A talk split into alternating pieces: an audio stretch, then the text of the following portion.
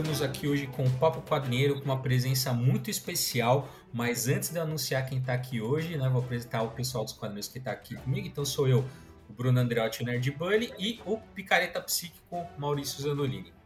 Fala, pessoal. Bom, e hoje nós estamos aqui com nada mais, nada menos que o Denis Melo, autor de Teocrasília. Teocrasília. Seja muito bem-vindo, Denis. Obrigado, gente. Valeu, Bruno. Valeu, Maurício. Valeu pelo convite aí, pessoal.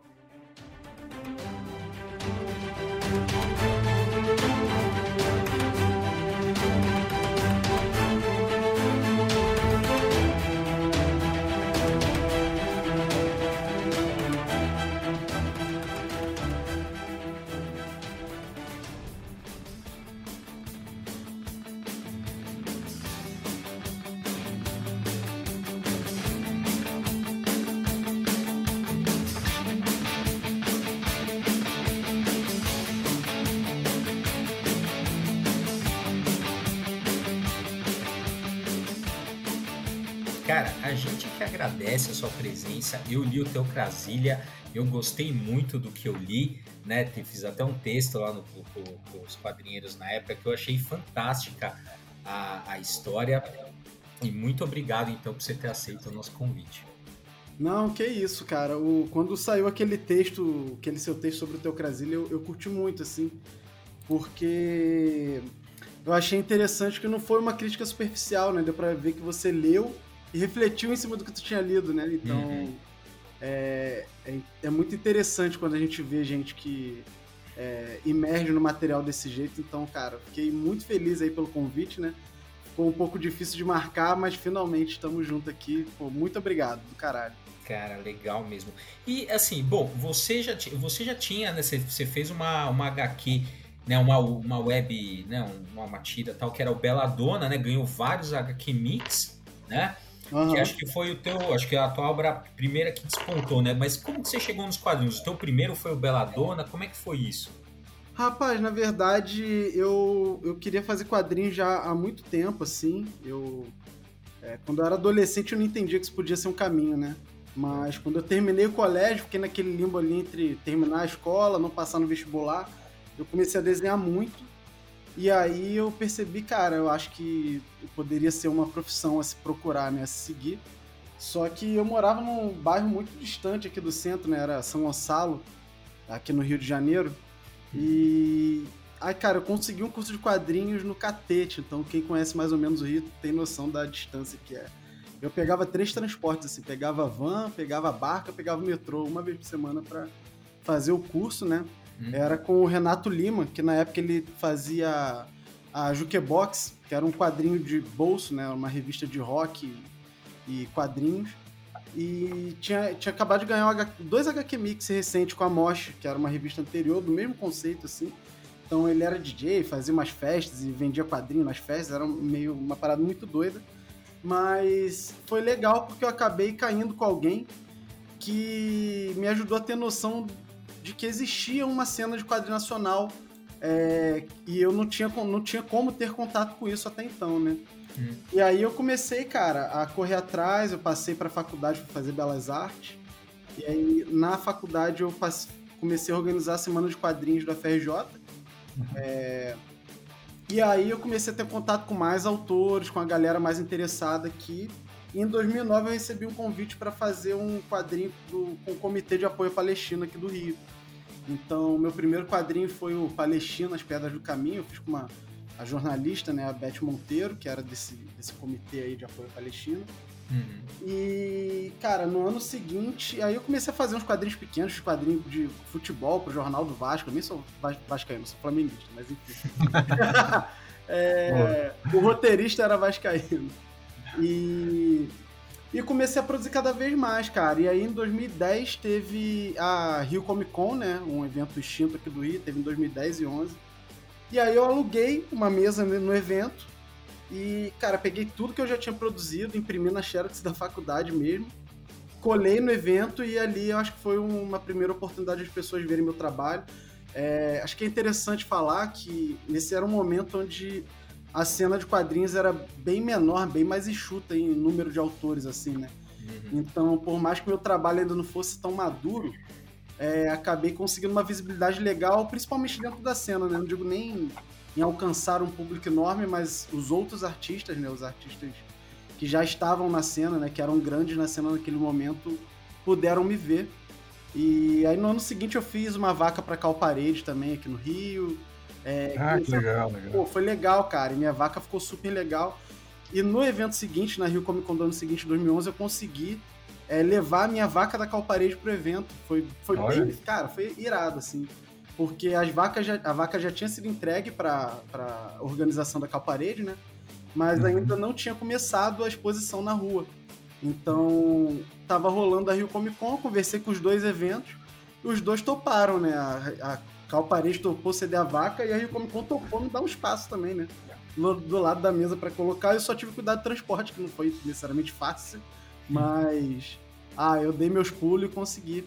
Então, aí em 2011 eu já participei do meu primeiro FIC, aí sim, e eu já tava com várias revistas, eu imprimi tudo em gráfica, com a, com a capa colorida, esse tipo de coisa, né? Uhum. E aí deu uma visibilidade legal e já no final de 2011 eu comecei o Belladonna. O, convite da Ana Recalde, né, que foi minha parceira aí, a roteirista, surgiu justamente na Rio Comic Con. A gente publicou pelo Petisco, né, no site com a galera pregressa ali do, do Quarto Mundo, né, que era um coletivo gigante que estava acabando ali, estava virando esse coletivo de webcomic. E então foi interessante, né, porque o Belladonna já começou num ambiente ali que tinha o público é, cativo de outros quadrinistas, né, então rolou esse intercâmbio de público. E o Belladonna cresceu, foi bem legal, né, a gente publicou de dezembro de 2011 até início de 2015. Em 2014 a gente fez um, um catarse muito bem sucedido, né, para imprimir o, o livro. Hum. E, enfim, deu tudo certo, né? Rolaram três HQ Mix aí nessa brincadeira. É, um coletivo, junto com o pessoal do Petisco, um como melhor webcomic mesmo, em 2015, hum. e 2016 como adaptação para outras linguagens, né? Foi uma peça da, do Cena HQ lá de Curitiba. E então foi pro Belladonna, não foi pro meu trabalho, para mim como artista Denis, é. mas foi pro Belladonna que é meu filhinho ali, enfim, foi massa. Sim. É, sim. Eu, eu boto na conta, né? O Romário tem mil gols, eu posso ter três HQ Mix, for. e, cara, eu lembro, eu tava num bar aqui perto de casa e alguém começou a comentar para mim da história do Teocrasilha. E acho que o cara nem tava falando comigo, assim, tava conversando com. Tava numa mesa grande, né? E acho que eu ouvi a. Aí eu. Não, peraí, que, que história que você tá me. Que história é essa? Aí o cara, não, é uma HQ assim que é num futuro meio distópico, acontece, os caras, né, os evangélicos tomam poder, não sei o quê. Ele falou assim, eu falei, mas o que, que é isso? É um filme? Então, não, é uma HQ. Eu falei, porra, é uma HQ? Mas lembra o nome. E o cara não lembrava o nome da HQ. E eu fiquei procurando na internet. Falei, Pô, o cara não me deu nome. Então eu fiquei, eu fiquei procurando na internet. Falei, cacete, eu preciso ler isso. Aí procurei, procurei, nada. Aí, acho que pouco, acho que. Aí eu até esqueci. Aí, aí meses depois, Acho que a, o, foi, a, foi a época que o Teocrasilha foi, começou a sair pela Guará. E uhum. aí, eu, aí quando eu vi, falei, porra, é essa HQ que eu tava procurando. E foi aí que eu encontrei o Teocrasilha. Porque ele não começou na Guará, já tinha o Teocrasilha antes de, de sair pela Guará, né? Sim, sim. É, é, inclusive é bem interessante esse processo, sim. É, eu anunciei o Teocrasilha como meu próximo projeto em 2016 no início, mais de 2016, ainda antes do impeachment. Uhum. E. Cara, na época eu tava dando aula no município aqui. A minha formação é de licenciatura em desenho, né? E uhum. educação artística. Então eu tava dando aula no município. Eu, cara, eu não tava conseguindo sentar para trabalhar. Tava tomando muito tempo, assim. acordava quatro e meia da manhã pra ir dar aula. E. E, cara, passei o ano nessa agonia de estar com um projeto legal e eu ia escrevendo, mas eu não conseguia começar a desenhar. Até que no final do ano, em outubro, eu fui aprovado para um para estudar em Anguleme, né? É, numa, numa faculdade lá, a ESE, né? Hum. É, é, numa tradução livre seria Escola Europeia Superior de Artes Visuais. E ela fica em Anguleme, que é a capital europeia dos quadrinhos, né? Sim. E fomos eu e o Rafa, né? O Rafa Pinheiro, que é o editor da Guará atualmente. É, a gente já tinha se conhecido em eventos, mas a gente não se falava, assim, a gente não era nem colega, né? A gente era uhum. éramos conhecidos só. E passamos os dois para essa turma. Foi a primeira é, turma internacional de quadrinhos lá dessa, dessa faculdade. Só que tinha que estar tá lá dia 2 de novembro já e, cara, ele já tava, tava tranquilo, tava adiantado, foi pegou as aulas do início, eu tinha que fechar meu ano letivo no colégio e tinha a CCXP, né, no final do ano também, isso em 2016. E aí, cara, é... eu conversei com a faculdade, falei que eu ia chegar só em dezembro, e eu queria lançar algo do Teocrasilha de qualquer jeito antes de, de ir pra França. Hum. E aí eu, cara, tirei um tempinho ali na reta final do colégio também e fiz um jornal, que era um prólogo do Teocrasilha. Ele, basicamente, ele traçava é, todos os acontecimentos desde a jornada de junho de 2013, né?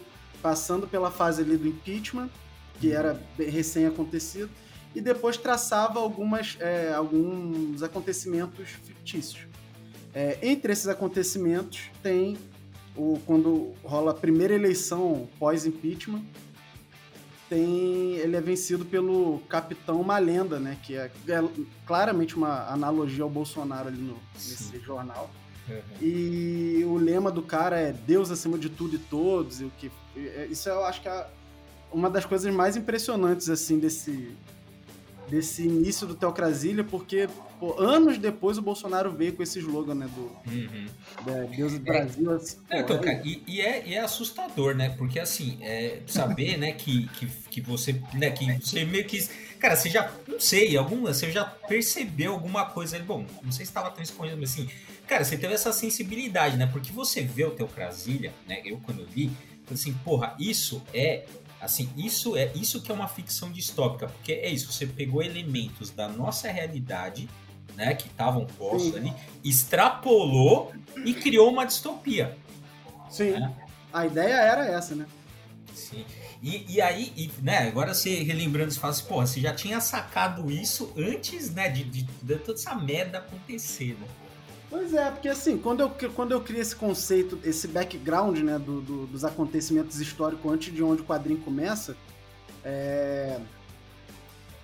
Cara, eu tive a sensibilidade de ver um bocado de coisa que tava no ar ali, né? Uhum. Mas a ideia era fazer de fato uma distopia, que é você pegar a realidade, jogar jogar ali no caldeirão com alguns outros elementos e criar um cenário que a gente pretenda ser distante do que realmente está acontecendo. Eu sei que eu não joguei tão distante assim no futuro tão distante, mas é, naquele momento ainda parecia algo muito distópico.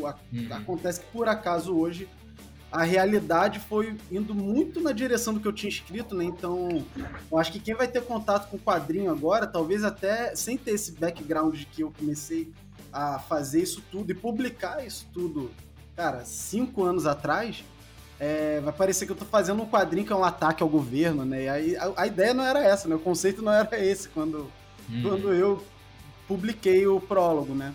É. E, mas aí, enfim, eu fui para França, comecei a desenhar de fato o quadrinho lá, já estava todo escrito. Eu lembro, claro, assim, em dezembro de 2016, eu fechei, eu já estava na França, faltava só o final, assim, o último, a, o acontecimento final, né, o fechamento de todas as linhas ali, que é um quadrinho que trabalha com muito núcleo, né, com muitas linhas de acontecimento ao mesmo tempo.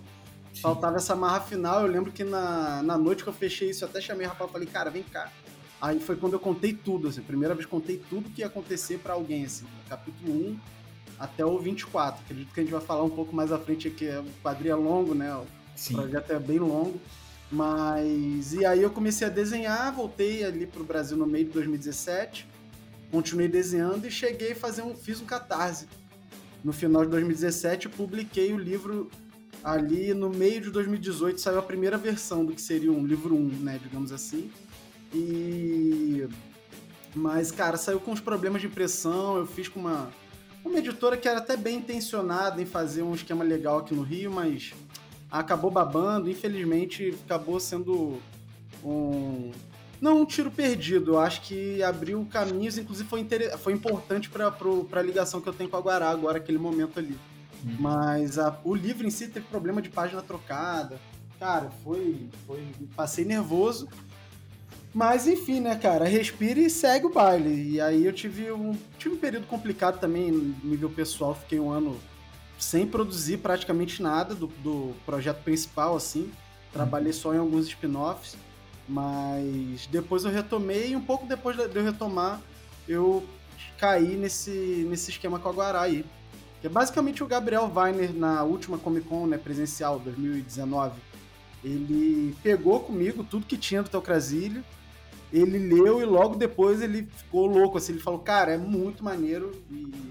Ele não veio me falar, me chamar para publicar de cara com a Guará, não, mas ele fez questão de me passar um feedback, uhum. enfim, perguntar se poderia, se a gente poderia conversar depois sobre adaptações, né? Que tem. Agora tem essa questão de adaptação para audiovisual.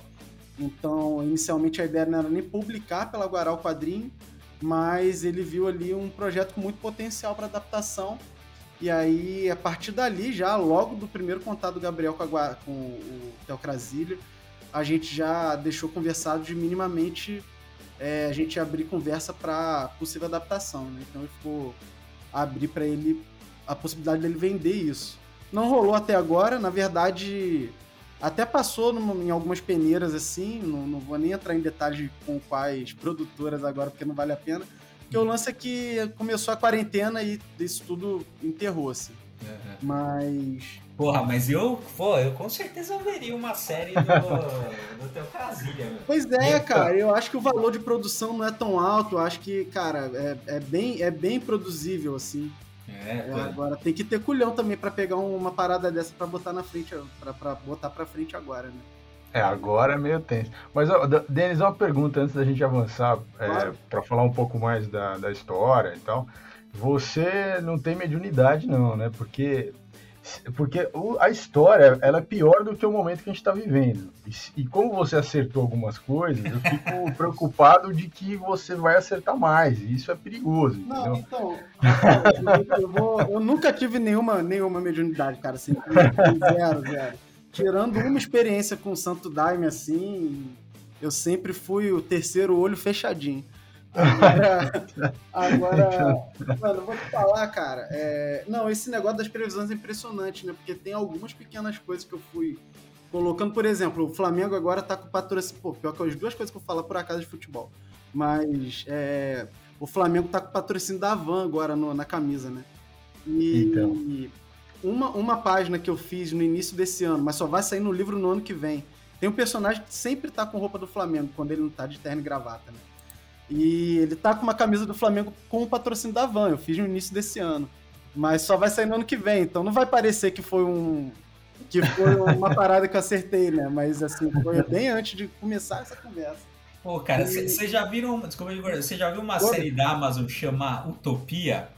Já, já vi, já vi. Então, pô, você tá igual o cara, é um quadrinho que os caras começam a ler e fala, começa a ver o elemento do futuro. Eu vou, eu vou, eu vou começar a ler, eu vou ler de novo o teu caso e falar, não, peraí, agora eu vou descobrir pra onde o Brasil vai, por aqui. Não, cara, é, então, mas aí a gente tem agora a chama da esperança aí é o Botafogo subir pra primeira divisão, porque tem o, no capítulo que eu tô fazendo agora, atualmente, tem um personagem que virou a casaca, né? Ele era botafoguense, virou flamenguista, e o outro, cara, não era botafoguense? Ele, depois de seis anos na segunda divisão, foda-se. Então, é, mas, o mas Botafogo pensa... subindo agora, aparentemente quebra a maldição aí do Teocrasilha, né? Não, mas, é, não, tal, talvez, talvez, mas, mas assim, é, se você tá acertando, se você tá num, num nível Jumanja, assim, de, de alterar a realidade, é, é, ponha, bota no roteiro o Tribunal de AI, ajuda, ajuda o Brasil, entendeu? Você também está controlando a narrativa Pô, é, de alguma forma.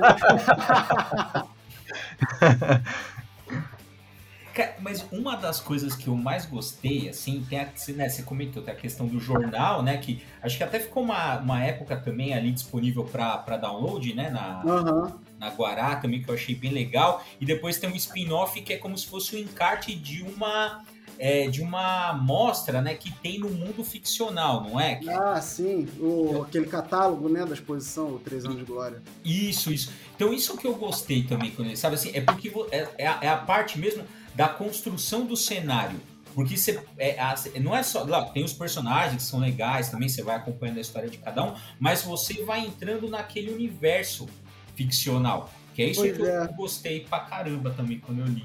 Pô, obrigado, obrigado. É... Cara, quando eu comecei a pensar em fazer mais spin-offs, né, além do jornal que inicialmente era para ser um próprio, porque aquele jornal, ele, ele mesmo, ele é um objeto que existe no quadrinho, né? Ele é um jornal que os uhum. personagens. É, produzem, é, isso, é isso. Ele aparece nas páginas do quadrinho, né? A capa é, dele. E é, a ideia de fazer esses spin-offs é que, assim, a, a, história principal, o quadrinho principal, ele tem ali vários personagens, tem vários núcleos, isso tudo tá muito amarrado em torno da história que eu quero contar, né? Do, do da, da, trama principal. Uhum. Sendo que, cara, esse mundo ele é muito maior, né? Tem tantos ângulos, tantas coisas para se ver e se falar sobre ele, que simplesmente não, não cabem nessa, nessa, nesse quadrinho né, central, porque não dá para você ficar abrindo é, eu acho que enfraqueceria a trama se eu ficasse abrindo espaço só para falar alguma coisa daquele mundo que é interessante, hum. mas que não, não acrescenta nada para a história que eu quero contar, né? Então, mas ao mesmo tempo eu queria fazer essa construção um pouco maior de mundo. Então eu decidi fazer esses spin-offs. É, infelizmente, assim, eu e o Rafa a gente fazia o desafio de 24 horas de quadrinho, né? Duas vezes por ano, porque a gente tem, o, tem a data do 24 horas de quadrinho americana e europeia. A gente decidiu fazer as duas e foda-se. A gente fazia a live lá no canal dele, uma live de 24 horas, fazendo quadrinho, né? Então a ideia desse, desse, dessa proposta é fazer 24 páginas e 24 horas. Então é um quadrinho que é mais corrido ali, né? Assim, uhum. o traço é muito mais ágil, mas é onde eu vi a oportunidade de contar mais histórias dentro desse mundo. Porque, cara, o, é o, a linha principal, ela é muito trabalhosa, assim, é muito trabalhosa. O projeto é muito grande, cada capítulo tem 30 páginas e são quatro páginas por arco, né? Agora a gente dá o nome de temporada é, dentro da Guará, né? Mas é basicamente para quem lê quadrinho é, são os arcos da história, né? Uhum. Então cada arco tem é, realmente conta um período específico da história e é bem amarrado. E então eu acabei amarrando esse conceito de fazer quatro capítulos da história principal, mais dois spin-offs por temporada, sacou? O que dá bastante leitura, né? Daí 120 mais 48. É, pô, dá quase 170 páginas de quadrinho por temporada, né? A ideia é de lançar uma temporada por ano. É, na verdade, apesar do projeto estar tá rolando há tanto tempo, né? Eu já estou trabalhando nele há tanto tempo, mas é porque eu tava sempre, cara, tendo que fazer outras coisas em paralelo e aí tinha que interromper, porque, né, você tem que fazer as coisas, tem que ganhar dinheiro. Mas, é, é. Pô, cara, é foda. Eu acho que esse é o, é, é esse é o é. drama de muitos quadrinistas, né, aqui no Brasil, cara. A galera tem que tra trabalha com outra coisa e faz quadrinho na hora Sim. vaga. Pois o meu objetivo sempre foi fazer quadrinho como coisa principal por isso eu sempre vivi duro também, tá ligado? E aí eu fazia as outras coisas na hora vaga. Só que isso, é. cara, isso me gerou tanto problema, até pô, psicológico, emocional, de viver duro, Sim. de ter Sim. que morar com minha mãe por tanto tempo e, sabe, não conseguir tocar as coisas da minha vida como eu gostaria, mas eu tô tentando tocar o quadrinho ali, caralho, é. Cara, é complicado pra caralho. Mas, assim, é. O Teocrasilha, eu tenho muita noção do que eu quero com o projeto, então ele não podia ser um projeto de hora vaga, porque eu não consigo, eu particularmente, não sou um cara interruptor, assim, de vira uhum. a chave, eu tô fazendo negócio, vira chave, eu tô fazendo outro negócio. Eu preciso emergir, assim, não é nem questão de inspiração, não. É questão de dinâmica de trabalho mesmo, eu não consigo é, é. mudar. É porque não flui o trabalho, ainda mais...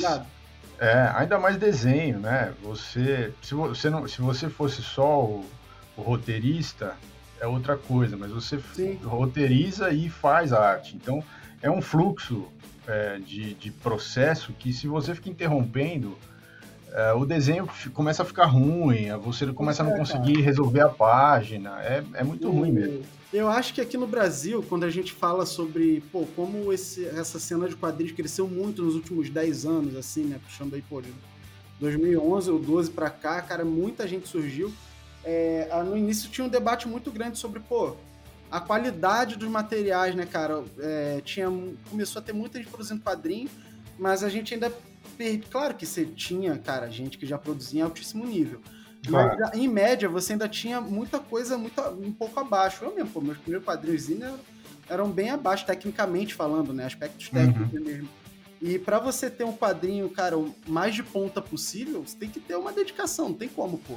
Os Sim. caras na gringa que fazem os quadrinhos pica, porque os caras estão trabalhando, estão vivendo disso, né? Sim. É. Então, a ideia, pô, por exemplo, esse período na França, quando eu comecei a desenhar, era imersão total. Eu fiquei lá focado só nisso. E é. aí foi interessante, porque primeiro, que o nosso orientador lá, é o Gerardo Rich, ele, ele, pô, esse cara era um monstro, assim. Ele, pelo menos, diz ele, que foi o cara que inaugurou o estudo acadêmico de quadrinho lá. Pô, essa faculdade, ela tem uma, uma graduação em quadrinhos, assim. Uhum. É, é, incrível. E, e ele, ele foi um cara, pô, ele trabalhou com o Moebius, ele era amigo pessoal do Eisner, esse cara era fudido, sabe?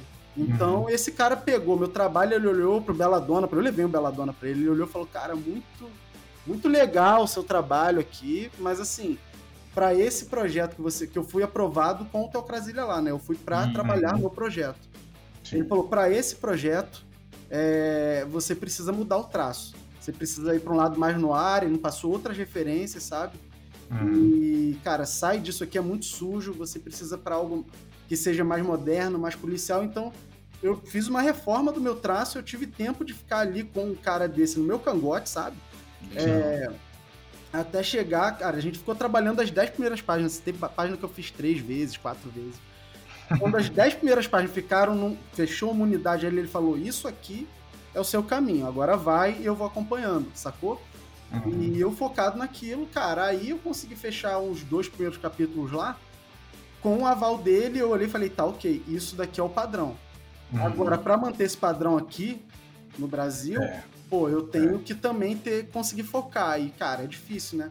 Mas agora, de dois, final de 2019 para cá, é, eu consegui sentar e produzir bem, sacou? E aí entrei no ritmo de. Num, numa velocidade de cruzeiro, né? Assim, produzindo bem, com um tempo bom. E aí, quando eu fechei a parceria com a Gará, ficou mais massa ainda, porque né, eu recebi uma graninha para poder parar na quarentena e desenhar, não foi nada de outro mundo mas pro que eu tava gastando naquele momento, cara, me segurou legal. E agora eu dou aula também no INCO, né, que é o curso do, do Rafa. Então, Sim. e é só segunda-feira. Então, tipo, segunda-feira é o dia que eu dou aula. Uhum, eu, depois você fica. Segunda-feira só pra isso. Terça-feira eu acordo, eu me preocupo só com o quadrinho. De terça até sexta, ou sábado, né? Normal entrar final de semana para cumprir o cronograma, mas assim, é, juntando o Catarse Assinaturas que eu tenho do Teocrasilha, mais o, o dinheiro do curso de desenho, mais o adiantamento ali da Guará, pô, eu consegui me mudar, tô morando sozinho num lugar humilde, mas, pô, tá bom, tá no, é um lugar que eu gosto, sacou? Uhum. Eu tô podendo focar no projeto. E aí tá andando, cara. O cronograma, Não, tá, o cronograma tá, tá totalmente um dia e. E Cara, a produção tá ótima, assim, e além disso, na Guará, eu tenho o Rafa como editor, que é massa, assim, ele é um cara que já é, claro, trabalho, né? me conhece. Se conhece faz tempo, e, né? E ele é um excelente editor, cara. Ele tá tendo uma atuação como editor na Guará incrível, assim, fantástico. Ele tá fazendo um trabalho muito bom. Então, assim, eu, eu talvez tenha um trabalho não necessariamente maduro, mas eu já sou muito bem resolvido com o que eu tô fazendo no Teocrasilha, né? Mas uhum. mesmo assim, de vez em quando ele pega alguma coisa ali que me ajuda a melhorar uma página. Então, é muito uhum. bem-vindo. Tem o Alexandre Contador, que está fazendo os cinzas. Tem uma uhum. equipe que está fazendo as letras. Então, pô, isso já é um adianto, porque antes eu tinha que fazer todas as etapas, inclusive vender o quadrinho. Agora não. É, é. Eu escrevo, eu desenho e faço. E alguém faz a, a, finalização. E né? todo o resto vai para uma equipe. E eu já posso é. voltar e continuar o projeto. É bom que é, a cabeça é. não esfria, sabe? Cara, tá sendo, tá sendo muito bom. Eu acho que para um projeto de, de fôlego como esse, né? Uhum. E aí eu acho que vale até a pena falar mais detalhado agora. O Teocrasilho, o objetivo dele, ele tem seis temporadas, né? Digamos assim. Uhum. Então. É, você já tem um final, você já tem um final na cabeça, é isso, né? Sim, não, eu já tenho o final escrito. É. Todo graças a Deus, graças a Deus. Não, eu, eu, eu, fiquei, cara, eu, eu leia, né? Assim, saiu os primeiros, fui lendo, tá, aí deu uma parada, né? Falei, meu Deus, será que eu não vou ver o final dessa história? Tá, né? Aí que bom, já, já fico mais tranquilo. Não, o, o Teocrasilha vai ter final, gente, assim, independente de qualquer coisa. Eu já tinha as linhas gerais todas prontas. No início desse ano, eu fiz uma coisa, conversei com o Gabriel Weiner né, e com o Rafa Pinheiro. Falei: olha só, gente, eu vou escrever todos os roteiros que eu vou desenhar esse ano, mas eu também vou pegar tudo que eu tenho escrito né, do, daqui, da onde eu tô pro final, eu vou é, reforçar tudo isso, né? Vou aprimorar essas linhas gerais, vou deixar tudo bem redondo, num nível que outros artistas possam assumir caso dê algum problema comigo, porque eu acho que é um quadrinho que tem que terminar, independente de mim. Então, se por uhum. acaso acontecer alguma merda comigo, assim, então estejam avisados aí, os. Eu, quem se interessar pelo meu mal, que não tem jeito, assim, já tá adiantado. Muito bom. Não precisa me prender nem me matar, não vai ter jeito, Excelente. já está entregue, tá ligado? Muito bom, cara. Mas, cara, a gente falou do teu Crasília, tal, mas, né, tal, talvez tenha algumas pessoas, imagino, que estão ouvindo agora, né, porque já conhecem. sabe o que, que, é, é isso? É, que já te conhecem, ou já conhecem o teu Crasília, mas provavelmente tem algumas pessoas que não sabem. Então, assim, para quem não conhece nada do teu Crasília, como que você apresentaria a HQ?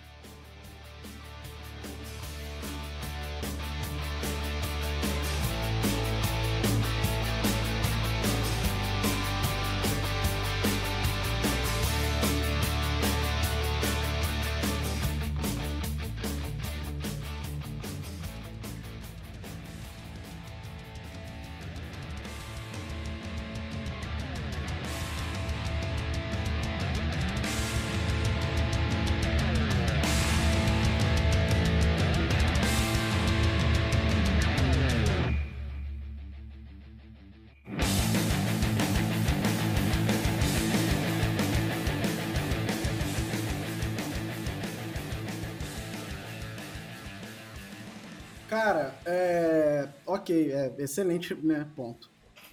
O Teocrasilha é basicamente uma distopia política, se passa no futuro próximo, né? Assim, agora é cada vez mais próximo, não porque tudo tá um pesadelo, mas porque temporalmente mesmo. Né? O quadrinho começa em 2023. Então, é, como eu disse, tem esse prólogo. Ele relata os acontecimentos da jornada de junho até o estabelecimento desse regime teocrático. Né? O Brasil vive um regime teocrático. Então, o quadrinho em si, ele começa com esse regime já estabelecido. E a gente conhece vários núcleos de personagens. É, e eu acho que essa é a beleza né, do, do Teocrasilha. Assim, a história é muito dura, muito pesada, na real. Uhum. Mas é, eu acho bonito do ponto de vista técnico, assim, como eu consigo trabalhar vários núcleos. Então a gente vai ter é, o núcleo do cara que ele é um, um funcionário público que vive ali uma vida ok, porque ele tem um bom salário, ele vive ali dentro dos conformes que esse regime exige, ele vai no culto ali com a frequência que é necessária aí, mas ao mesmo tempo ele não está satisfeito com aquilo, apesar dele não externar.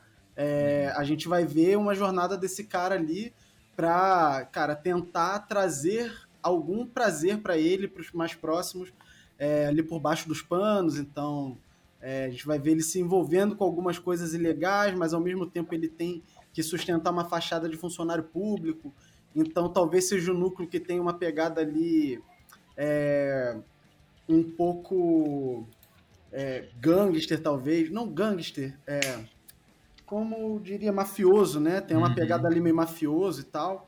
Sim. O... Tem o núcleo dos completamente satisfeitos, a galera que é mais rebelde, né? Que ali no início, né, eles estão vivendo né, no seu apartamento, ali no meio do, do, do regime, mas eles estão procurando uma alternativa, eles vão tentar fundar um, uma sociedade alternativa ali no meio do mato e é, tentando não dar muitos spoilers, mas ah, não necessariamente é fácil fazer isso, não necessariamente isso vai dar certo e as, as boas intenções dessa galera é, vão acabar levando eles para um outro caminho depois, é, mais agressivo. Então, você tem a, a Vic, né, que é uma cientista, ela é uma física que voltou de Portugal depois de fazer seu doutorado, mas, inclusive, no, nesse capítulo eu já tinha publicado online em 2017. É, ela, ela conversando com uma amiga dela, fala, cara, as ciências acabaram aqui, não, não tem investimento, não tem mais nada, assim. Mas eu vim por causa da minha família e tal. É, assim, esses personagens são baseados em amigos meus. Eu basicamente eu imagino esse cenário do Teocrasilha e para esses personagens fazerem mais sentido, terem mais profundidade, eu pego amigos meus e imagino eles naquele cenário. Então eu conheço muito bem todos esses personagens, né? A Vicky, uhum. ela voltou ao Brasil e, inclusive, início desse ano ela voltou para Portugal. Ela conseguiu voltar para Portugal e tá lá produzindo, né? É, enfim, exportação de mão de obra qualificada tá, tá bombando, né? É, é. Porque não deu, não deu. Aqui não deu mais. É. ela, ela super qualificada, ela já com pós-doc, na real, quando eu comecei a escrever o Tocazinho, não tinha, né? Ela agora já tem pós-doc. E, e, e, cara, ela não tinha como produzir aqui, tava fodida, uhum. e voltou para Portugal para conseguir né, fazer ciência.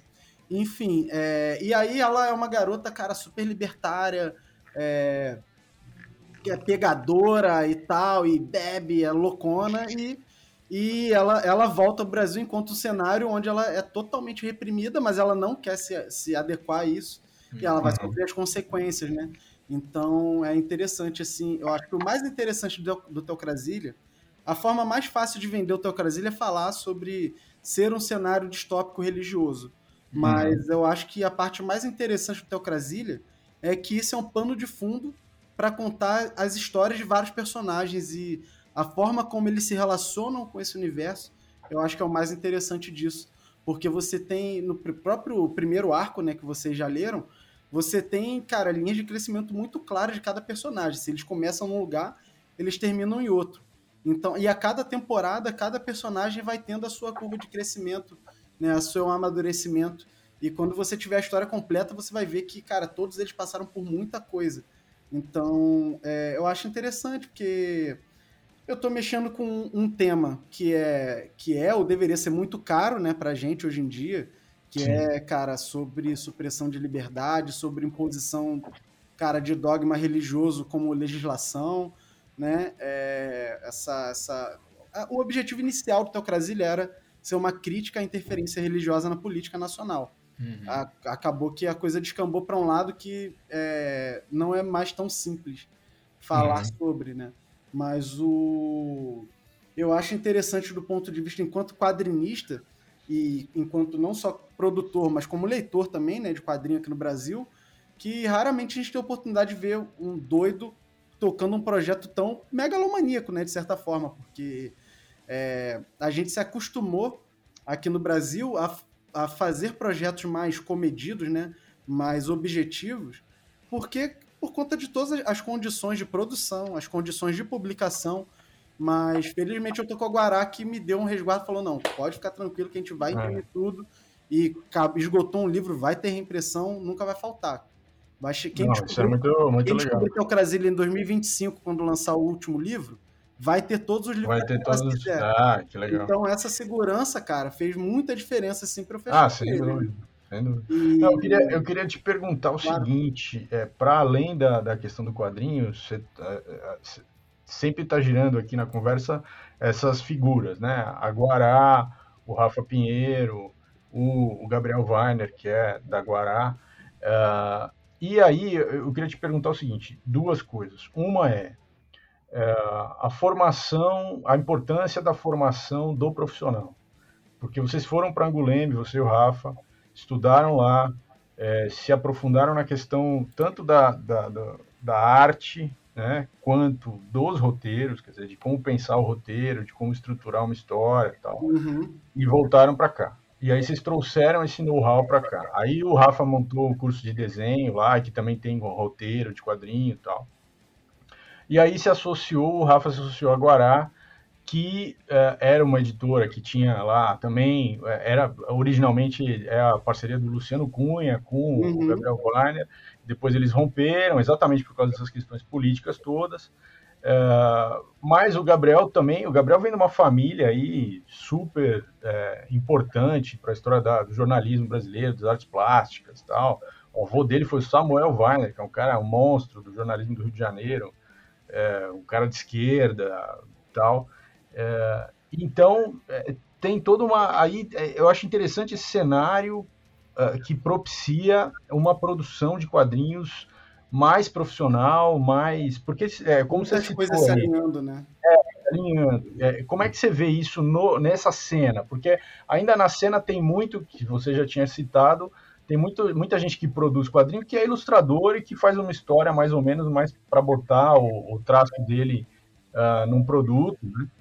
Uhum. Uh, então, isso, isso é uma coisa que tem bastante e uh, é, mais, é mais raro você ver um roteiro, assim, de fato, é, casado com desenho. Uh, gente produzindo, por exemplo, que nem a gente já, já entrevistou aqui o cara lá do Necromorphos, né? O, o Gabriel Arraes. O Gabriel Arraes tal, ele é roteirista, ele não é desenhista. Então ele, ele, uhum. ele contrata um desenhista. Então é um outro jeito de olhar para a produção.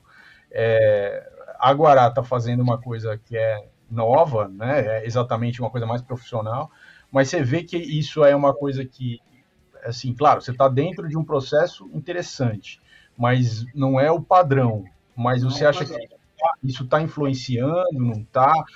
Porque a meninada que busca o curso do Rafa, como é que eles veem isso? Você que está dando aula lá, o que, que você pode falar disso? Cara, muito, muito interessante sua pergunta. É... Assim, da minha parte, eu acho que né, eu sou um felizardo, sim, sinceramente. Eu, eu, tô, é. eu, tô nessa, eu tô nessa área há muito tempo já, sinceramente. Eu tava até falando com, com alguém esses dias, eu falei, cara, eu, eu posso. Não, não, não, vou dizer que eu sou um dinossauro ainda, mas eu sou um cara que já tá há bastante tempo aí, frequento evento desde 2010, já vi muita gente chegar, muita gente partir, muito é. evento começar, muito evento acabar, é, muita editora começar e muita editora falir também. E assim, bicho, é, esse, esse momento, esse, essa iniciativa da Guará é realmente algo diferente. Então, uhum. eu sou felizardo, todo o meu esquema, todo o esquema que eu fechei com eles é bem diferente do padrão do mercado. Eu, cara, eu acho que a formação do autor, é, tipo, a nível acadêmico, por exemplo, ela é importante, mas ela também não é, é, é imprescindível. É, imprescindível. É, é, interessante que tenha, é interessante que tenha. Sim, porque, claro. Cara, é, o que que acontece? Eu acho que a formação acadêmica, ela não é uma formação só técnica, né? É, uhum. quando você tem a oportunidade de frequentar uma, uma universidade pública, principalmente, né? É, é uma experiência que vai além do só aprender coisas, né? É, é a, a, vivência que você tem. A, a né? vivência é muito interessante, né? A, a, vivência política ali é muito interessante. Por política, uhum. eu não digo, né? É, sei lá, une, não. É, a questão de estar ali dentro, acompanhar o dia a dia da, da, da universidade, ver o, os setores em funcionamento, é, conversar com os professores sobre como, cara, como funciona toda aquela dinâmica ali do, do, do setor público. E, enfim, é, por exemplo, aqui eu fiz a Escola de Belas Artes da FRJ. Pô, foi um momento, eu era da licenciatura, mas eu era o cara que fazia quadrinhos ali. Então, muita gente que vai fazer arte no Rio de Janeiro acaba passando pela Escola de Belas Artes. É um momento de você conhecer muita gente que você vai ter, mesmo que não venha ter contato depois, mas você tem noção de que é, você está inserido numa cena. Isso é muito interessante. Uma cena que vai além da cena de quadrinhos. Porque, uhum. é, é, sei lá, eu não, eu não consigo ver um, que um nicho ele tem que funcionar sozinho, né? Eu acho muito mais interessante quando a gente entende que o setor artístico todo conversa em algum nível. Sim, então, sim. É, é, muito interessante. Claro, do aspecto técnico também, né, cara?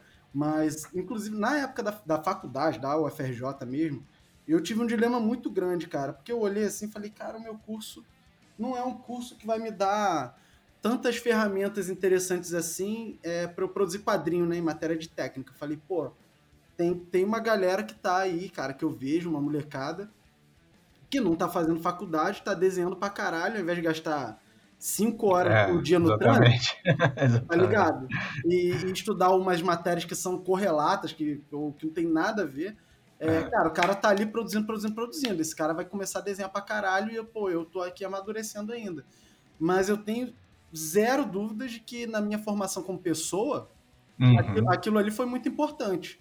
É, quer dizer é. que pessoas que não passem por esse processo são Não, não, não obrigatoriamente. Claro que não, claro é. que não né? Mas é, mas é interessante. Então, quem Sim. puder, cara, eu acho que não é algo que, vai, que, a gente possa abrir mão. Quem pode, quem tem oportunidade, tem que fazer. É, agora, essa formação de Anguleme, é, já foi, foi bem louco, assim, porque já era um curso que ele pedia que você tivesse uma formação de terceiro grau prévia aqui, né? Então ele não chega a ser uma pós, né? Ele é mais como um curso de especialização. Mas, cara, foi uma experiência de imersão, assim, bizarra. Aí realmente, infelizmente, é uma coisa que pouquíssima gente pode ter acesso. E aí, mais uma vez, eu fui, fui sortudo. Então, assim, bicho, eu fui felizardo demais. Mas uhum. falando sobre, sobre o geral, é, né, respondendo aí a pergunta. O, eu não acho que a formação ela seja obrigatória, mas ela é muito bem-vinda. E eu acho que a verdade, cara, é que quando a gente fala sobre história em quadrinho, eu acho que o que eu vou falar agora se aplica, se aplica a muitas áreas, mas, claro, eu vou falar sobre o quadrinho de forma específica. É, é, não é uma, não é uma formação, não, não existe uma formação, né, não existe nenhum caminho das pedras, cara. Se você pegar cada artista é, que tá produzindo. A galera que tá no top aí, sabe? Não precisa nem pegar, fazer um, um uma, uma geral, não. Pegar a galera totalmente sortida. Não, pode ir na galera mais cabeçuda, assim. É, a tendência é que cada um tenha trilhado um caminho completamente diferente para chegar mais ou menos ali né, nesse mesmo patamar de estar tá trabalhando como autor de quadrinhos no Brasil agora, publicando por uma editora ou publicando de forma independente. Então, esse não ter caminho das pedras, é, cara, tem, tem galera que chegou muito longe com o ensino médio, tem galera que chegou que não chegou em nenhum lugar tendo, cara. Hum. Sim, sim, toda, sim. É, tendo tipo, uma mega doutora aí que, que não, é. sabe, que não chegou lá. Então, uhum. é, no final das contas, é, cara, vai depender muito da pessoa, da sensibilidade da pessoa enquanto artista, né? Eu acho que se a gente pode procurar, né, ter uma caixa de ferramentas mais completa, isso no, no, sempre Sim, vai ser vale bom. a pena. É, sempre, vai, sempre é. vai ser bom. Mas é. a verdade é que, cara, não, não adianta falar. É, como é que chama? Tem um termo específico. É, não é ditar regra, cagar regra. Não adianta, não adianta, não adianta cagar muita regra, né? É. Porque a gente tem de tudo. Mas, assim, é, o que eu acho que é muito importante é, cara, a pessoa realmente estar tá aberta a não se fechar no mundo dela e tentar ler o máximo de coisa possível, assim. Tentar. Uhum. Quanto mais arte você consome, mais você vai estar tá alimentando ali a sua base, nem que seja no, a nível subconsciente, é, vai te ajudar a produzir com mais qualidade, sem dúvida nenhuma. Sim. Quem fica fechado em um mundinho, achando que o que você está fazendo tá bom, é, caralho, não tá bom, a gente sempre pode melhorar, cara. Então, você pega, cara, monstros aí da história do, dos quadrinhos, que já mandavam super bem com 20 anos, na, na fase dos 20, na fase dos 30. Mas, pô, o cara chega nos 60, 70 anos, cara, tá, tá, tá no auge da maturidade, você tá sempre aprendendo. Então, é, se eu pudesse deixar um conselho para alguém, seria realmente ter a, a, cabeça e o olhar sempre aberto para novas influências, né? Nunca deixar de estudar. Mesmo que seja o seu estudo ali de prancheta, ou de computador, né? Nada contra digital, quem, mas assim, o estudo dentro da sua produção, mesmo que não necessariamente seja uma em uma instituição, uhum. mas ajuda, cara. Mesmo cursos como o INCO, né, que é esse curso que eu do, é, do Rafa. Eu, o Rafa Pacha, ou uma Quanta Academia de Arte, que é incrível uhum. também. Eu fiz alguns cursos na Quanta, né, os cursos de férias, eu não morava em São Paulo, mas eu ia para São Paulo, juntava grana o ano todo, fazia o curso de férias lá, me ajudou pra caramba, foi interessante. Uhum. Foi um momento de ter contato ali com pessoas do, é um networking que já é mais específico do que um networking da faculdade, que é, sei lá, exato, qualquer exato. gente de qualquer área. Então, pô, quem tá fazendo curso comigo com o Rafa, tá fazendo network, cara. Hum. O, o Rafa chama até o Inco de divisão de base da Guará. Porque quando. é, pô, cara, eu já vi ele falando. Muito aluno, ele puxou muito é. aluno, uma galera muito boa, assim, o PR, é. Oliver, a Tati, tem uma galera.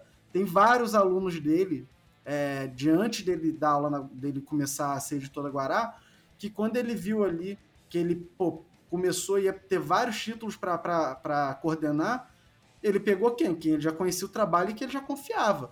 Tem Sim, uma galera da cena também muito legal, tipo o Gabriel Jardim, a Juliana Moon, a Renata Nolasco.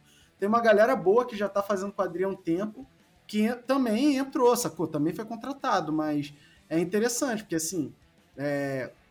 na Aguará, o profissional, eu acho que o que mais conta é o profissionalismo. Sabe aquele negócio do tem que ter três coisas: ou ser muito bom, ou ser muito legal, ou ser muito profissional, né? Seguir prazo e tal.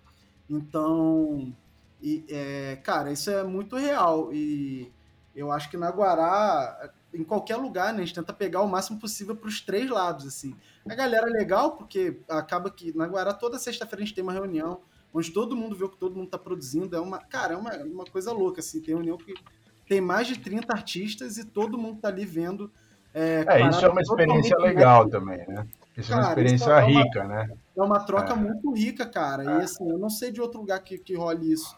Pô, é, cara, então... eu, sei tudo que tá rolando nos títulos, mesmo sem estar tá lendo. É. vai sair na, no Almanac no meio do ano que vem. Eu já vi, sacou? É, todo mundo ali tá vendo tudo. E não, muito legal. Uma cerveja toda sexta. Então, assim, é, cara, tá gerando um ambiente saudável demais, assim, de troca, de, de, de troca não só artística, como humana, né? Entre sim, a sim, galera. Sim. Isso é muito massa. E o, o Rafa puxa uma galera dos cursos para isso. Então, muito pô, legal. esse período eu tive. Tava conversando com o Rafa sexta-feira agora. E aí eu tava falando, ó, tem dois caras ali na turma da, do desenho intermediário que, pô, pra ficar de olho, já dá para puxar. Um já tinha sido aluno dele também, ele já tá ligado, já tá querendo encaixar o cara no negócio. Então, assim, é fato. Não quer dizer que as pessoas têm que entrar no curso com essa intenção, não é isso, né? Mas, sim, sim. mas é interessante, porque é um ambiente de troca. Como o cara vai chegar na quanta, pô, eu fiz curso com a Priui, por exemplo. Teve um curso de é, com ela. Hoje ela é professora da quanta. A uhum. primeira vez que eu botei o pé na conta, ela botou o pé junto comigo lá para fazer um curso de do Danilo Beruti, que é, é, um brother meu, tal, se tornou um amigão meu também dentro da cena. Então, assim, você tá nesses ambientes onde a galera circula, é muito bom para trocar. É melhor do que é, você ir. Assim, evento é muito bom. Mas uhum. evento é muito legal você já ir como artista. Como, como público, não é sempre que você vai ter, ter a oportunidade de trocar tanta ideia. Assim, se quem for, dou dica, dá um pulo na área de fumante, assim, sempre vai ter uma. excelente, Porque, excelente. Se você é. não fuma, comece a fumar Começa agora. a fumar, não. muito bom, muito bom. Ai, ai. Muito porque, porque não é dá para chegar na mesa e ancorar na mesa do artista. Tem não, ter, claro, claro. Tem que ter é. etiqueta. Dá para é. trocar uma ideia, dá para trocar uma é. ideia. Mas é, o artista, artista, depois a galera acaba marcando para tomar uma cerveja. Um FIC é sim. maravilhoso para isso, né? Principalmente Sim, sim, verdade. Na CCXP é pique, é correria. Na área de fumante é 100%. Moral da história, se você não fuma ou não bebe, você não tem futuro nessa área. é, é, Já era. É, não, pô, resumiu perfeitamente, cara. Não, mas assim, na boa, o cara eu desenha. Não, não, o cara desenha. Se fizeram uma enquete, provavelmente vão falar que eu ah, sou o maior cachaceiro da área de quadrinhos e o cara o mais fumante da área de quadrinhos. Não, mas o cara desenha quadrinho estilo noir, preto e branco e não fuma e não bebe, tem alguma coisa errada com o cara. Né? Não, não, é possível. É, mas deixa eu, é, voltando aqui um pouquinho para o teu Brasília. Ah, quando foi para Guará, vocês lançaram, teve, é, foi lançado alguns números em versão digital, né? E agora vocês estão numa pré-venda para a versão física, né? Sim. Aí uma, uma questão, tipo, agora a história vai avançar, além do que já foi publicado no digital, como é que é, Denis? Sim, vai, vai avançar, né? Então, basicamente, por exemplo, o livro que tinha saído em 2018, isso, em 2018, é, ele da história principal, ele tem as mesmas coisas que saíram pela Guará em digital. Então, a, digamos que até o final do ano passado, quando saíram as publicações digitais pela Guará, não tinha saído nada inédito, mas já estava tudo sendo produzido ali, inclusive esse livro que vai sair agora vai ser o livro 1 e o livro 2. O livro 2 eu terminei no final do ano passado. Esse ano uhum. todo eu já estou produzindo o que vai sair no final do ano que vem. Então a gente está com um cronograma bem bacana. E aí, cara, esse livro 1, ele, ele vou, vou até fazer tudo bem separadinho, para ficar bem claro assim, porque pode ter gente que também já tenha tido contato e uhum, é tem essa dúvida. É, o livro 1, que está saindo agora pela Guará, é, o de capa cinza escuro, preta, ele tem os quatro primeiros capítulos, né, o primeiro arco da história principal, o primeiro spin-off, né, que a gente agora está chamando de especial, Teocrasia Especial, que saiu pela Guarana passado, e um que saiu até com. com. Ah, enfim, deixa quieto. É, vai sair vai sair um inédito, tá? No primeiro, uhum. Nesse livro 1, um, ele é, tem um quadrinho inédito, mas ele é pequeno. Então, assim, quem tá duro e, pô, é, tá tendo que cortar na carne, eu não vou dizer que o primeiro livro é obrigatório se você já leu o resto, não. Uhum. Já tem bastante coisa que saiu no digital. Não vou dizer que tem que comprar, pô, não é nem jogando contra mim, mas é sendo sincero, né? Pô, tem que comprar porque tem um spin-offzinho ali e tal. Ele não é relevante para a história principal, né? mas é interessante para a construção de mundo ali, como a gente falou mais cedo.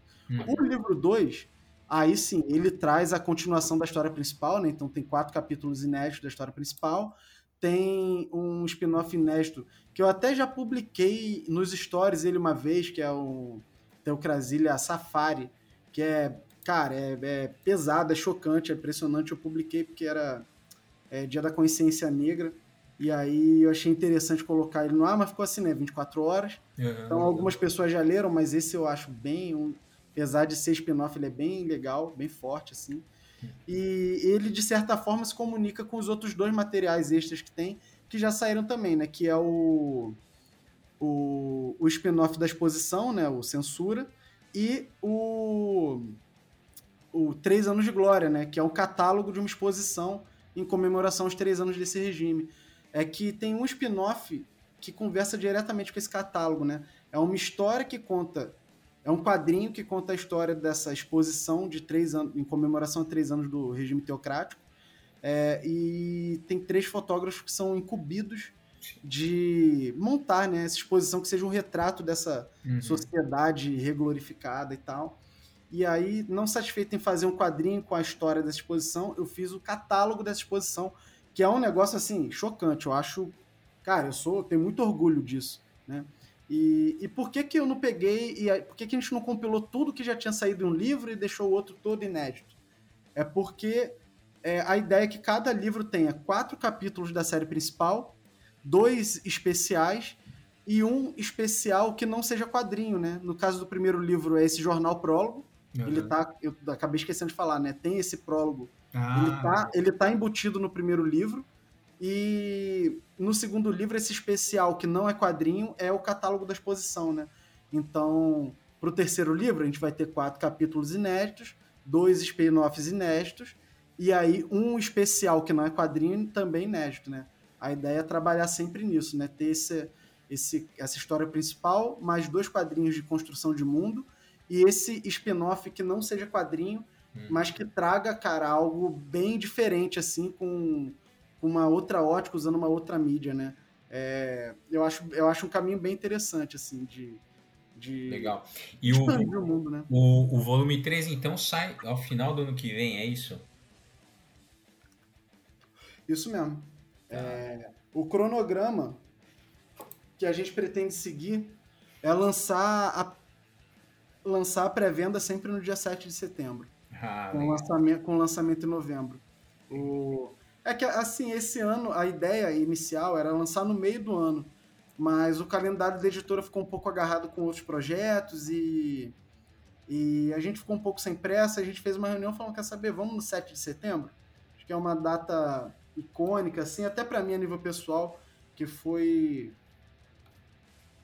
Foi em 2013, foi quando a polícia quebrou meu braço numa manifestação, foi na manifestação do 7 de setembro. Então, Aí, por conta de todo esse simbolismo, a gente decidiu manter o 7 de setembro e inicialmente vai ficar todo ano. Então, esse ano estão saindo dois livros, né? Porque a gente não queria lançar um livro e, cara, com sem nada inédito, né? Tão pouco inédito. Uhum. E a gente decidiu lançar dois de uma vez, que aí já, cara, já tem material pra caralho novo. E a partir de 2023, um livro por ano. Legal. Então, todo final de ano aí, 20, do, 22, na verdade, né? Então, uhum. 22, 23, 24, 25. Tá. Tem mais e quatro a, volumes. E aí, eu tô vendo aqui, ó. Então, agora ele tá em pré-venda, é só na Amazon, certo? Que a gente consegue. É só na Amazon. Até o dia 7, até o dia 7 de novembro, é isso. Isso, isso. A pré-venda acaba dia 7 de novembro. Ah, legal, porque eu tô vendo, né? Tá, tá até com, com, desconto aqui e tal, né? É, o desconto acabou de entrar o desconto, cara. O desconto uhum. veio aí ontem. Ontem, não, segunda-feira à noite. É. Pô, é que, é que infelizmente quando o podcast for ao ar, ele já vai ter, a, a pré-venda pelo menos já vai ter é, terminado, né? Imaginava, imaginava. É. Imaginava já. Mas, uh, bom, enfim, mas deve ficar depois, vai ficar no site da Guará, imagino, né? Para quem quiser adquirir. Sim, e sim, também sim. na Amazon fica ali, mas legal, cara. Estou muito curioso para saber aí qual é o, o, o, né, o desenrolar aí da história. A gente já está estourado aqui no prazo. Denis, cara, foi um prazer bater esse papo aqui com você hoje. Eu cara, sou... que é isso. É óbvio, né? Já, já você já sabia, mas vou, vou, fazer, vou fazer questão de falar. Sou muito fã do seu trabalho, gostei pra caramba do teu Crasilha e espero que quando você for lançar o volume 3, você volte aqui para bater um papo com a gente e talvez até antes para a gente conversar mais. Cara, vai ser um prazer, vai ser um prazer. É... Eu curti muito o convite, né? Como eu falei lá no início, cara, eu adorei. O link da, da, da matéria que você fez, tá? Até hoje tá lá no, no meu Instagram na bio, né? Tem aquele, uhum. abre aquele árvore de links ali. Eu deixei porque, cara, eu achei um olhar muito cuidadoso e muito carinhoso para a obra, assim. Então, eu, pô, eu que agradeço esse carinho, eu agradeço muito o convite aí, poder falar um pouco sobre, sobre o Teocrasilha, assim, é... Cara, pessoal, sei que já vai ter acabado a pré-venda, mas espero que se interessem, tá muito caprichado, cara, tá lindo, o livro tá lindo, o projeto gráfico tá animal, assim, a, a Paula Cruz que colocou a gente para fazer o projeto gráfico é uma profissional pica, pica, braba e ficou animal, assim. Então, é, podem colar. Eu, assim, sinceramente, eu sei que o filho é meu, mas, porra, eu boto a mão no fogo pelo Teocrasilha, cara. Tá, tá bem maneiro. É. Todo mundo que deu até hoje o meu feedback, né? Porque vai sair dois livros agora, mas o projeto já tá na praça há muito tempo. Uhum. E, cara, todo o feedback que eu recebi sempre foi muito positivo, né? Então, isso me dá confiança para, cara, para vender isso assim tranquilamente. Sim, Boto fé total. Isso Muito bom. Então é isso aí, gente. Se vocês não conhecem o Teocrasilha, agora não tem mais desculpa, vão atrás porque vale muito a pena, tá? E é isso aí, gente. Semana que vem a gente volta mais com Papo Quadrinheiro. Pô, valeu Bruno, valeu Maurício. Abraço aí para todo mundo que assistiu a gente. Tamo junto. Falou.